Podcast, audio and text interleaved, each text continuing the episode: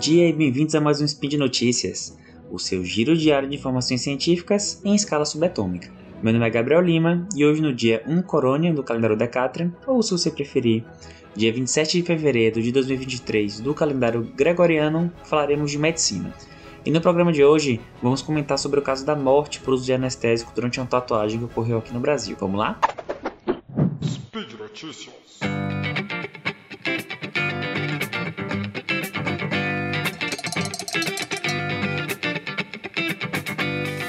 Então, gente, vamos comentar um pouquinho dessa notícia triste que aconteceu aqui no Brasil, é, precisamente em Curitiba, lá no Paraná, que foi um jovem que ele faleceu após o uso de lidocaína durante uma sessão de tatuagem, né? Então ele usou a lidocaína, que é um anestésico spray, e acabou vindo a óbito. É, quando eu vi a primeira chamada é, dessa notícia, eu vi na, passando rápido assim, na televisão, eu automaticamente associei que tinha sido uma reação anafilática, né, uma reação alérgica, que é o mais comum de acontecer. A gente pode ter reação alérgica a virtualmente qualquer coisa, né? A medicamento, a substância, até mesmo um alimento. Mas depois que eu fui procurar saber a notícia, a hipótese que está sendo trabalhada, ainda estão ocorrendo as investigações, é que tem ocorrido superdosagem da, do anestésico. E aí, pela peculiaridade de ter sido uma superdosagem em um procedimento não médico, né, não, não, não hospitalar, coisa do tipo, eu achei interessante trazer aqui, tá? Então vamos lá, vamos começar por partes, tá? É, o, o medicamento que foi usado foi a lidocaína. A lidocaína ele é um anestésico, tá? A gente chama de anestésico local. Não necessariamente ele precisa ser só local, você pode usar venoso também é, em cirurgias, anestesias mais complexas ou na UTI. Mas ela é grandemente utilizada para pequenos procedimentos, então é, até em posto de saúde é feito, é super tranquilo e você usa a lidocaína para fazer uma sutura, para extrair algum cisto, alguma verruga, até desencravar uma unha. É, qualquer coisa que seja um pequeno procedimento que não precise de uma sedação, de uma anestesia mais complexa, a gente faz o bloqueio local tá? Então a lidocaína é uma droga bastante segura no sentido de que a dose tóxica dela, a dose máxima dela, tem um limiar amplo, então a gente geralmente fica longe dessa dose, né? Quando a gente faz com muito cuidado, geralmente a gente usa poucas, poucos ml de uma solução um pouco mais diluída, então a gente tem um efeito de anestesia respeitando muito a dose máxima que a gente chega. Essa dose ela varia de acordo com a apresentação da lidocaína e de acordo com a forma de ser feita, né? Então, tem lá de 3 a 5 miligramas, pode ser até de 1 a 2 miligramas por quilo. Não precisa, não se apeguem a esses valores, é só para mostrar que por quilo, então dá tipo 200, 300 miligramas. E cada ml da lidocaína que a gente usa geralmente para fazer esses procedimentos tem de 10 a 20 miligramas. Então a gente consegue trabalhar com várias ml de maneira segura, sendo que a gente usa muito pouquinho ali para fazer o nosso procedimento, tá? Esse é o primeiro ponto. E como é que a lidocaína funciona? A lidocaína ele é um anestésico, ele faz um bloqueio da dor. Né? A gente tem, nos medicamentos analgésicos, tem diversas formas de eles trabalharem. Eles podem ser anti-inflamatórios, né? cetoprofeno, buprofeno, nimesulida, que eles vão reduzir a reação inflamatória e, consequentemente, reduzem a dor. Né? Corticoide também é um anti-inflamatório é, dipirona também faz isso. Existem outros medicamentos que eles atuam no centro da dor, lá no sistema nervoso. Então, o que é que eles fazem? Eles aumentam o nosso limiar de dor, né? Eles, me eles mexem na parte da, do sistema nervoso, da percepção da dor. E tem outros, que é o caso da lidocaína, que eles são bloqueadores da dor. O que é que eles fazem? Eles fazem um bloqueio dos nervos é, que levam à comunicação de dor. Então o pau tá torando lá no, na, na, no nosso tecido periférico, tá tendo inflamação e tal, mas você faz um bloqueio do nervo, então você não sente dor. Um exemplo muito comum na medicina, quem trabalha em, em pronto atendimento, até posto de saúde, é um encravado. O paciente está com uma dor insuportável, você faz anestesia, não é no local, é um pouco mais abaixo na lateral do dedo e você faz um bloqueio do dedo, dos nervos do dedo. E o paciente fica sem dor, mesmo você nem fazendo anestésico no local, você fez um pouco mais abaixo e bloqueou. Como o dedo é uma coisa terminal, né? A gente sabe exatamente onde passam os nervos. Então, é, a lidocaína é muito usada para isso, né? E ela faz esse bloqueio. Pode ser usada de maneira venosa, como eu falei, pode ser usada é, não a lidocaína, mas de outras classes, como a bupivacaína ou coisas do tipo para anestesias como a raquianestesia, que é aquela que a gente dá nas costas.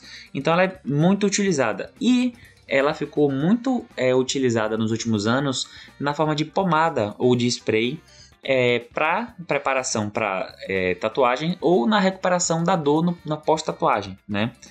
E aí que vem o risco, tá? É, a, gente, a, a gente tende a ser muito, é, muito, tem muito medo de tomar remédio, tomar remédio na veia e ser muito mais tolerante com remédios em formato tópico. Tópico significa por absorção dermatológica.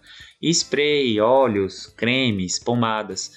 E tem que lembrar que essa via também tem absorção. E como tem absorção, a gente tem que respeitar doses máximas, tempo de uso, como qualquer outra dose, que a gente às vezes não respeita. A gente tem é, é, medicamentos por via tópica, até antibiótico a gente faz por via tópica. É, para fazer via vaginal, que absorve, ou então pela pele mesmo. Então é uma via de aplicação de medicamento, né?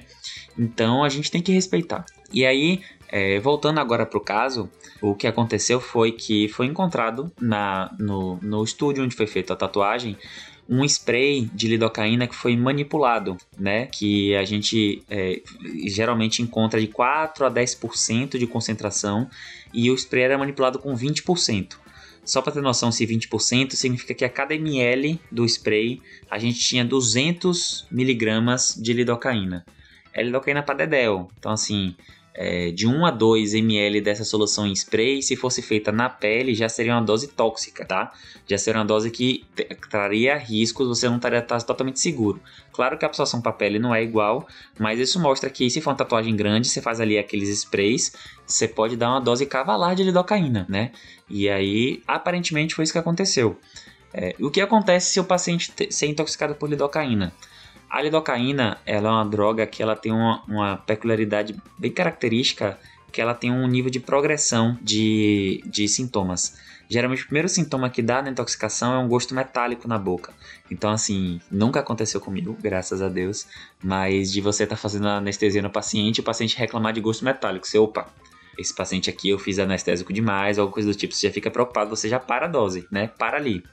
E aí, se você progredir, continuar fazendo, é, esse paciente começa a ter sintomas neurológicos é, e pode até ter crise convulsiva e sintomas cardiológicos, pode ter arritmia e vir a óbito. Então, é arriscado, né? É, então, como eu falei, esse, esse, essa lidocaína super concentrada, como está muito concentrado, tem que ter muito cuidado na hora de fazer, né? Então, é, tenham cuidado na hora de fazer tatuagem, tá? Depois dessa palestrinha toda, tenham cuidado na hora de fazer tatuagem é, no uso de lidocaína e respeitem a, os, os, as dosagens máximas. É interessante lembrar que lidocaína é um medicamento, então seu uso pode trazer riscos. É, procure um médico e leia a bula, que nem em, em recomendação de, de jornal, né? É sempre bom checar, porque é um medicamento que está sendo usado ali, pode ser usado em uma dose grande, então é, ver se você não tem alergia, é, avaliar esse tipo de coisa, conversar até com seu médico, se for o caso, tá? Para ser o mais seguro possível e fazer essa tatuagem no nosso corpo para ficar para ficar da hora. Beleza? Bom, pessoal, e por hoje é só. Lembrando que o link da notícia que eu comentei aqui é, vai estar tá no post. Aproveita que entrou para ver, deixa lá seu comentário, elogio, crítica. É muito legal ter esse contato com vocês, tá? A gente sempre tá passando lá para ler os comentários e responder. É, lembrando que esse podcast só é possível de acontecer por conta do seu apoio no patronato do SciCast. Pode ser no Patreon, no Padrim ou no PicPay. Um beijo no seu rim esquerdo e até amanhã. Tchau, tchau.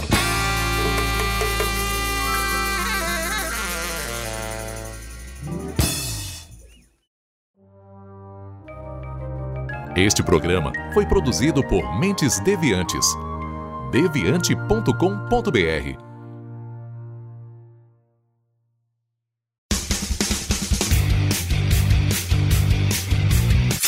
Cortes, edição de podcast.